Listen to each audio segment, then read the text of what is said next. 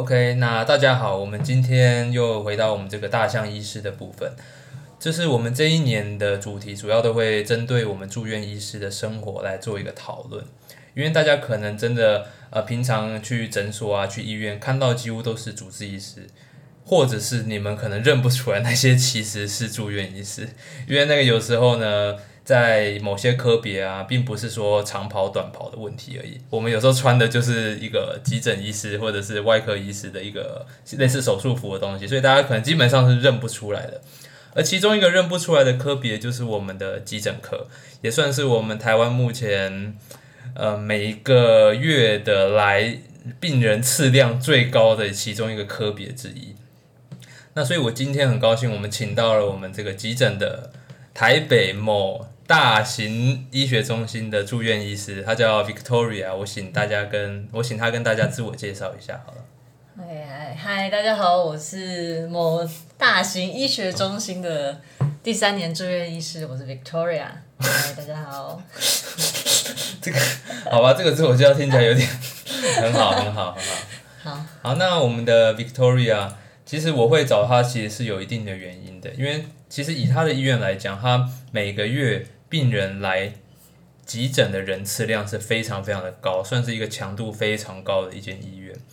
而急诊科呢，其实我们通常都知道，它会叫急诊，是不是没有这个原因的？因为它通常病人量来的时候，不只是病情严重，可能是病情需要紧急处理，这是我们大家民众的以为啦。所以今天我想要来带他来，让我们看到台湾我们急诊的一些盲点，或者是其中的一些问题。那不过第一个问题，我想要很好奇的是，说我前面讲到急诊这么急，那是否一定要是说以 Victoria 看到来讲，是否一定要是个性非常急，或者是做事非常的有效率的人，才有办法来走这个急诊的科别？你看一下身边的人是否真的都有这样的特质？嗯，应该是说，我觉得有效率是一定要的。那当然，这个都是可以从我们在住院医师的训练过程中，就是慢慢产生的。那会需要有效率，那当然就是最主要是因为急诊它存在一个很大的特性，就是它的很多事情是就是没有不可预期性存在的很大。那因为如果说不可预期性的话，等于说我们现在可能病人看起来都少少的，我们就可以慢慢看慢慢看。但是如果说你在慢慢看情况下，现场病人累积越来越多的时候，如果现在来个重症。那我们就没有办法好好去处理那个重症病人。那当然就是以这种情况下，所以我们会说效率在急诊来说会很重要。那你说个性急的话，其实就是相对于这这个部分。那当然我们会希望说有效率，赶快把事情就是按照轻重顺序赶快把它处理完。那当然在大家眼里可能就会是一个个性急的情形。对啊，我觉得这可能是一个环境造成的啦。嗯嗯，对啊。不过我好奇的是，我就因为其实我们是有。一个小稿，我我有点好奇，我们可以直接跳到我们这个部分，就是前面我觉得有个重点是有病人大量的过来，那我就从这边引申想要问说，这个以你目前医院来讲好了，你每年大概会有多少病人来？而你自己在这边也待了三年的时间，你觉得真的是大部分都是有必要来急诊的人吗？OK，好，以我的医院来说啦，那。其实，因为我们是一个感受嘛，那所以我要有一个证据。我大概去查了一下那个卫福部统计的，那其实以最新统计的资料，大概是二零一八年的资料。那大概以我们医院来说，算是全台前三名的就诊量。那算下来的话，大概每个月会有一万四千多的四千多人次的就诊量。那除下来的话，等于说你一个小时大概要看二十个病人了。对，所以以这个量来说，其实很拥挤。那我们大概就想象我们大家比较熟悉的一个诊所或是一个门诊好了。我们一个小时要看二十个人的话，那我们大概每个病人只能见到一次三分钟。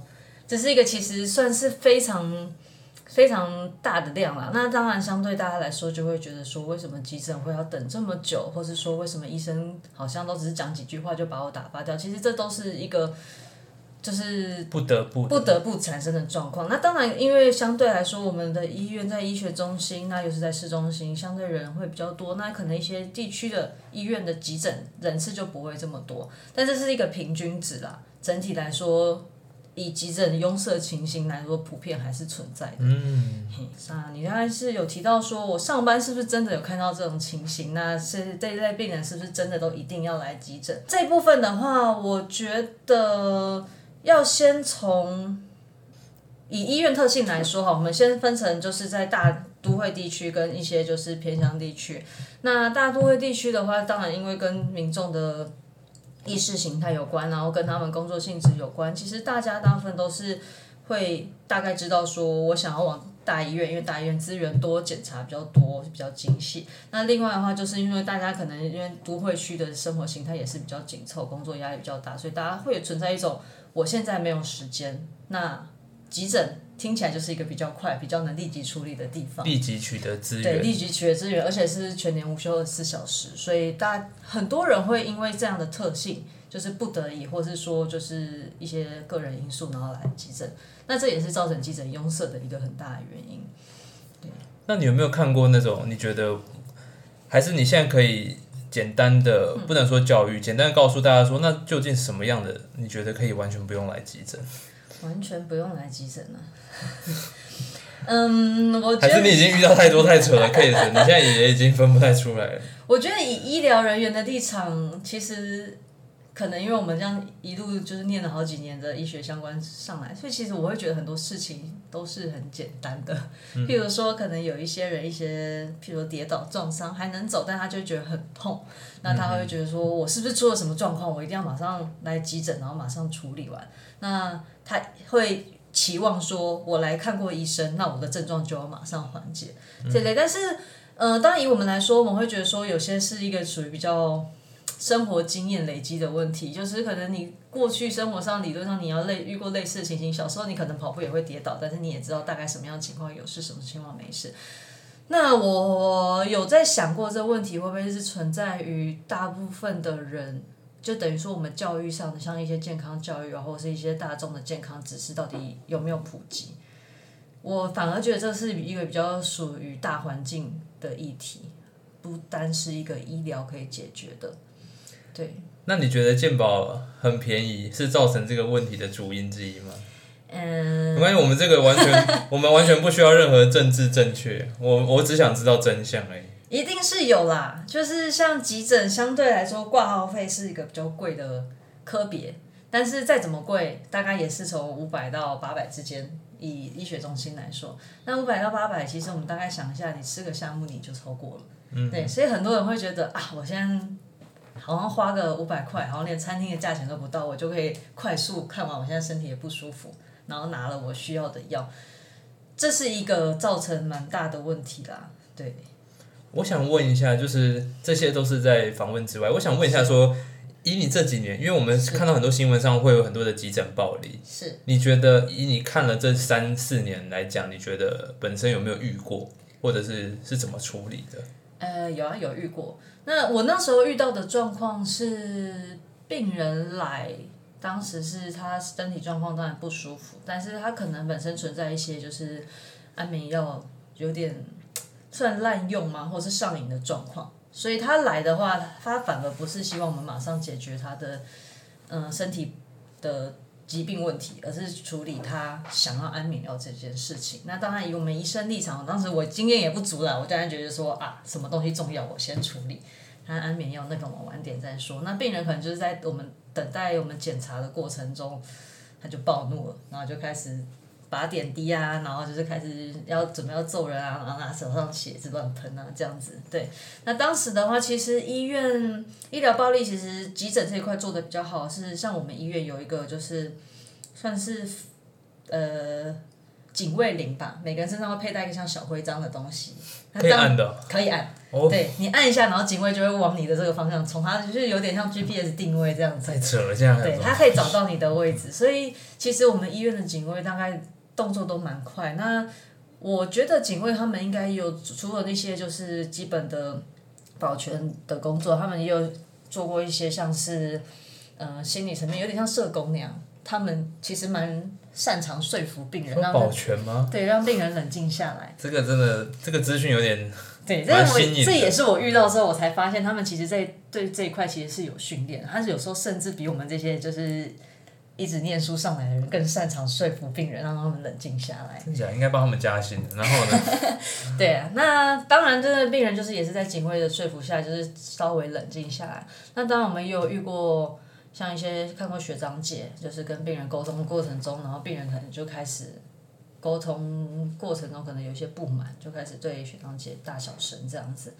那我们也遇过，就是有家属后来去冷静下来，会问他说，他可以好好讲为什么这么激动的时候，他就说了一句：“我要这样大声，你们才会先处理我啊。”对，所以你说医疗暴力。呃，新闻去报这件事情，我也在，我一直在想到底好或不好。你说他这样加深了大家对于会吵的孩子有糖吃的这个观念，是不是？他一方面，他好的那一面就是他可以让你知道说这个问题存在，我们要去解决它，政府要去解决它，然后民众要意识到说自己做这些事情会不会对线上人员造成困扰困扰。但是相对的，也会让一些比较投机的人会觉得说，哎。好像有人这样做就有效，而且不会受到什么惩罚。嗯，对，所以就是双面刃呐，就是看要怎么去应对。我觉得像医院有没有办法站在一线人员的这边，以及就是政府有没有办法站在一线人员这边，这是很重要。嗯哼，我觉得除了曝光之外，就像近年的酒驾，因为有了重罚之后，似乎真的有一些成效。但是新闻播出这些急诊的暴力，似乎并没有带出它后面的。一些比较严重的奖奖惩制度，所以这可能也是一个原因。嗯那就大家觉得这边需不需要有一个很严重的惩罚制度在这个里面？我个人觉得是有一定的必要了。那我比较好奇的是，在这些东西之后，会不会让你对于医疗这件事情变得比较灰心啊？比较灰心，呃，我是还是其实已经很灰心了，每天都很灰心。我是觉得还好，但是。的确会造成我们在看病人的时候一些防卫性的动作会比较多，譬如说我们可能就会一开始把很多丑话讲在前面，或是说我们可能会多做很多检查，或是多给一些很多的症状治疗药物，去避免后续这些状况发生。但是你说，哎，多做检查、多做治疗不好吗？其实不一定是好的事情。譬如说。你可能一个跌打损伤，或是一个流鼻血，我们有必要去做一些抽血的检查吗？好像也不用，就是等于说你多做一些，像多挨一针啊，然后就是多做一些检查，浪费了一些医疗资源，但是其实对你后续的处理是没有太大的差异的时候，嗯，对我觉得相对来说不是一个好的方向，嗯嗯。这其实就是所谓的防卫性医疗了。我反正这边真的可能没有办法讲太多，我只能说，当防卫性医疗变成一个腐烂的现象的时候，我们每个人都用了过多的资源在他身上。那但是我们健保的钱就是这么多，而当这件事情撑不下去的时候，当然执政党会不会让他撑不下去，这是一个问题啊。只是说真的撑不下去的时候，可能就是大概是要垮台的时候了。那我想好奇的是说。除了刚刚讲到那些急诊暴力之外，你这几年有没有看到什么 case 是自己觉得非常特别的、印象深刻？印象深刻。诶，我的个性来说，通常会让我印象深刻，他们是自己可能病人的发展真是超乎自己的预期之外。讲直白一点，就是你觉得自己没有把它处理好。但是我自己比较印象有深刻，就是还蛮有成就感。有一个 case 是。他当初是一个中年人嘛，中年男性来的时候，那时候就是被当成癫痫，他的症状好像很像癫痫，然后就被留在急诊。是一直抽搐，是不是？有点像抽搐，至少我们那时候交班的时候，他就是一直抽搐。那该做的检查，其实神经科的检查大概都做了，神经科医师也照会。那我们就是说，先用药，在急诊观察。但是后来病人就是在急诊就是一直发作，一直发作，一直发作。然后以一个没有特别的病史的人来说。然后也没有特别喝酒，然后没有特别吃什么药，这样其实其实很不寻常。以医学的观点来说，那当时就是在把病人整个问一遍，检查做完一遍以后，病人就突然讲了一个不经意讲就是说，嗯，我觉得最近好像有点喘了，但我不知道这重不重要。然后那时候想说，哎，好像怪怪的，然后就把他喘，为什么喘啊？喘多久啊？什么时候情况下喘？问一问以后，然后再抽一支动脉血。看一下，哎，好像氧气低了一点，然后就拿了个超音波，然后去把他就是心脏扫了一遍，发现他其实比较像是一个肺栓塞。那他的那症状其实也不是一个癫痫，他反而是因为缺氧之后，然后人有点就是失去意识，然后人在就是手脚抽搐，因为缺氧，反而不是因为真的癫痫的关系。然后那个的话，就是等于说那个是我先用超音波发现以后，然后才用抽血跟电脑断层去发现它是一个肺栓塞。所以它是一个很大片的肺栓塞。对，很大片的肺栓塞，就是双侧的，就是肺栓塞这样子。对，那起因就是因为他其实是一个货车司机，他平常开车就是会坐好几个小时不动的姿势。对，如果硬要说，大概就是这样子啦。其他。好了，顺便我也教一下，如果是 你常常需要久坐，像是不管是坐长期飞机啦，或者是你的工作坐在办公室，常常动辄八个小时、十个小时的，是这种族群呢，比较容易造成肺栓塞。如果真的觉得意外的，好像穿围可以啊，觉得呼吸有点比较不太一样，或者是你觉得小腿好像最近变得很容易痛啊，或小腿围变得比较粗一点，这种都要特别小心。OK，不是题外话，是题外话。那我想好奇的是说，有没有遇过那种让人很，因为急诊毕竟在第一线，有一定有很多生离死别的时候，自己有没有遇过这种状况？那这种时刻会不会让自己对于可能自己的处事价值啊，或者是对于医疗啊，对于自己的生活有没有什么想法上改变？嗯，会啊，就是有遇过，譬如说可能一家。之主他可能就是四十几岁而已，然后突然就心肌梗塞，嗯，然后就走了。那家里很多小孩，然后可能小孩也才刚满二十岁就被叫来医院，然后他就不知所措，不知道怎么处理，或者是说可能有些人就是自己服药自杀，然后被送在医院之后已经死亡了，但是家属就会在你面前跪下来，然后求你救他之类的。那就是这一类。你看过很多生离死别，那你也知道很多是无法去预期。比如说现在就是一个飞来横祸，你就被车撞，走在路上突然就被车撞，那送来医院也是在急救，然后家人是哭得乱七八糟。那看多了以后，我会觉得说，因为无常事情太多，我自己会比较开始倾向说，有点及时行乐吗？或者是说就是纵欲，也不是纵欲啊，纵欲讲的太那个了，对对，就会变成说我们会把。生活分成很多部分，就是以前我们就会觉得说啊，我要把我工作这一块，就是我的人生职业弄得很好。但是我们现在看久会觉得说，其实我们要花一部分时间，而且这一部分时间可能占生活蛮大比例。我们要就是跟家人相处，然后跟朋友相处，然后做自己会觉得开心的事情。譬如说，以及来说，我们很常就是潜水啊、登山啊这一类的户外活动，就是找到除了工作以外的。就是兴趣或是人生第二专长，然后好好让自己的人生过得更有意义，而不是只有工作这样子。对，然后想做什么，我们基本上快速计划好就赶快去做，因为人生真的无法预期什么时候会发生一些意外。嗯嗯，我的心境上转变，其实大概会朝这个方向在前进吧。OK，所以因为可能很多压力集中在你们一般是八小时嘛，十二小时，十二小时居多。因为太多压力集中在这个短短时间内，所以。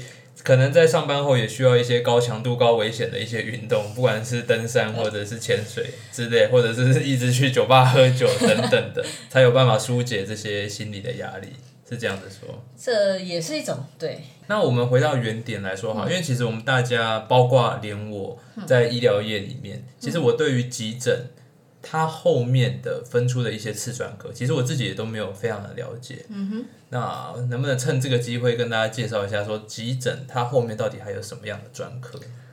如果以正式的情况来说的话，急诊其实还没有一个正式的次专，因为急诊其实设立才大概二十几年，快三十年而已。那就是没有像内外科那样会有一个说啊，我们要心脏科去考一个次专科，我要一个肠胃科去考。但是其实我们的确有一些就是正在发展中的次专科，包括像是说比较有名的，大概就是现在就是超音波。嗯，对，超音波它有一个学会，那急诊有一个这样的次专科。那其实它比较特属于急诊的一些医疗救援，其实也是急诊次专科，包括说像是外伤急救。野外急救，那野外就包括像一些什么高山症啊，然后潜水服病这种，然后另外还有一些野外医学啊，像是什么毒蛇啊，然后或者是说一些大型灾难啊，譬如说我们之前说八仙城爆啊，然后或之前那个林森北路那边 KTV 火灾事件，对这一类其实都隶属于急诊的一个即将发展成次专科的一些一些专业吧。对，那其他像是包括说儿童急诊啊、空中医疗、紧急医疗这些，这是都是属于急诊，但是相对来说还是一直在发展中的东西，所以还没有一个很完整的内容，就是等待大家去发掘。嗯哼，那 Victoria 本身有没有对什么比较有兴趣的呢？我吗？我目前比较专门在研究超音波，因为超音波相对来说对急诊来说是一个很好用的工具。嗯，对你不需要说每个病人都去照一次辐射线、照掉断层，就可以给出一个还不错的诊断。那其他的话，我自己比较有兴趣的可能就是一些野外类的，像是外伤啊、野外啊，然后或者说一些高山的那些研究。可是那些病人不是也都是送来急诊吗？只是说你可能对于高山症的这些治疗特别有研究，是不是？还是我有点不太懂。他们会送来急诊，但是有时候像譬如一些山难，或是说一些灾难现场，如果在山上有山崩的话，其实不太可能短时间内把那些病人都运出来。就是你们要去吗？对，他们会把一些像是国军或是 EMT，就是那个救灾人员，然后或是医生给运上去。那这时候你有相关背景的人，其实会比较适合。哦，所以你你对于这个可能送去山上救难，真的是很有兴趣。感觉还蛮有趣的。哦，好酷哦！好，那简单来讲，这些急诊的次专科目前可能都还在一个发展的阶段。是。我想问一个很大的问题是说，因为你前面我们讲到，你以你的医院来讲，一个月有一万四千人来诊的人次。嗯。那以目前来讲。急诊科的医师，就你看到了解而言，在台湾是足够的嘛？的人力啦，人力的话，我觉得以大城市来说，其实是足够的。至少说，就是我们上班是应付的来，虽然说很忙碌，但是应付来。但是如果护理护理师的话，我觉得相对其实反而是比较不足够的，因为他们等于说一个医师，他们可以快速的看了可能五六个病人在可能。半小时内看五六个病人，但是后面去执行这些治疗的其实是护理师为主。对，那他们可能一个医师看了那么多病人，然后可能只有一个护理师在处理。对，其实我觉得护理的比凡是不够的。那另外你说。大概大城市都是够，但是一些偏乡或是一些小型、中小型医院的话，其实医师相对是比较不足够。那当然这关乎到说你的薪资啊，还有呢训练过程，所以大家会比较不愿意去这些医院，是有这样的问题存在。是，嗯，我想直接问一个问题，就是很多人会讲说，急诊科在医师里面是一个很爽的科别。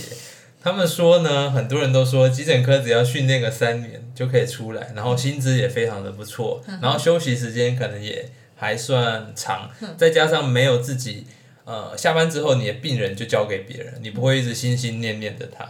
那关于这件事，你觉得是以目前来讲是是否真的是这样？是很爽的吗？爽吗？呃，应该说看你有没有办法。承受急诊的上班形态，可以的话，你当然会觉得这样工作工时短，薪水高，很爽。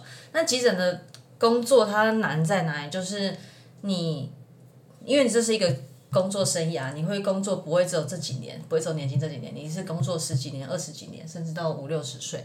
那你要想想说，你到五六十岁的时候，你有没有办法连续上班上十二小时，而且这中间是没有中断的？对，不会像说我们门诊有个时间，中午休息，然后休息完再继续。他就是有病人来你就要看，有病人来你就要看。那另外就是你要一直白夜班转换这部分，你自己有没有办法去适应它？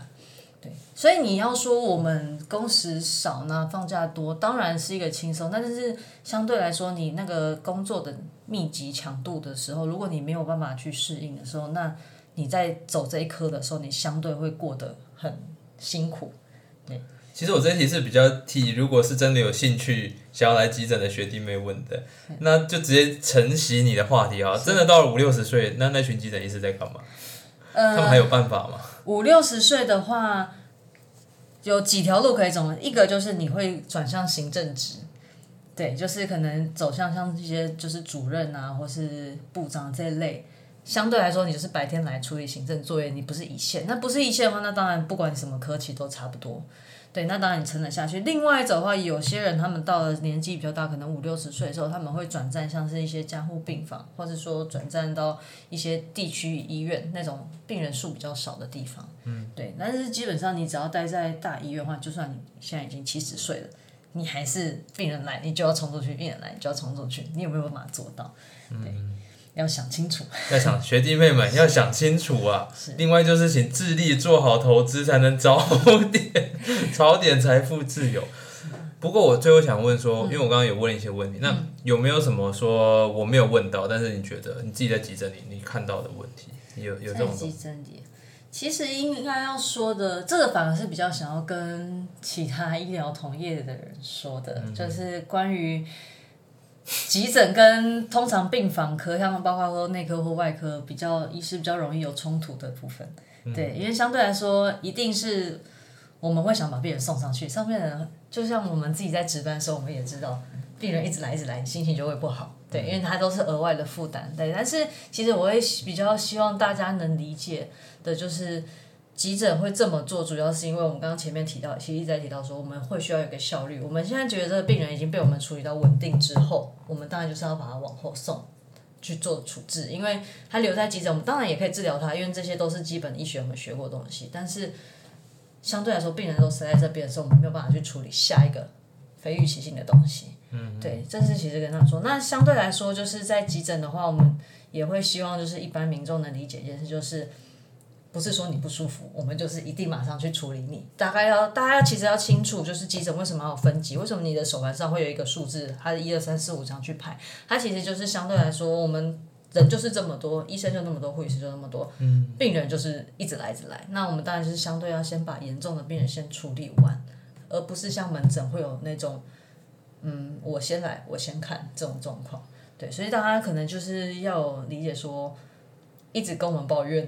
诶，为什么医生还不看我？为什么医生不先跟我解释报告？我只要一下下这件事情，其实是不符合我们急诊的常规的。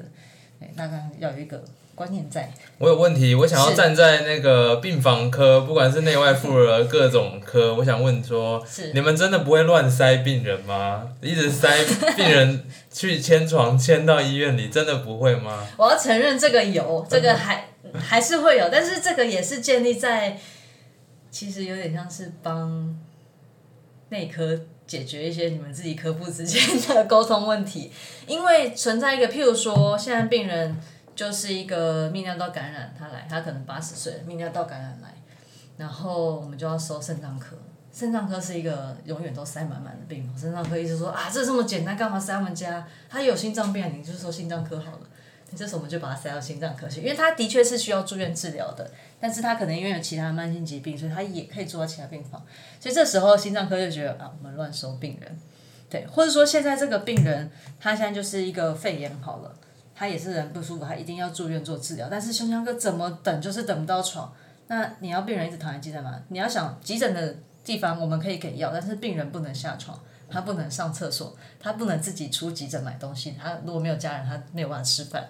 所以这件事情在病房都有办法解决，所以我们就会想办法让病人赶快去病房做一个，就是医疗之外，他也要有办法，就是好好过日子的方式。所以这时候我们可能就会把他也是一样啊，他可能有心脏病，那我们先塞心脏科，然后请心脏科帮忙治疗。嗯，其实很多是不得已情况啦，因为没有办法，台湾急诊人就这么多。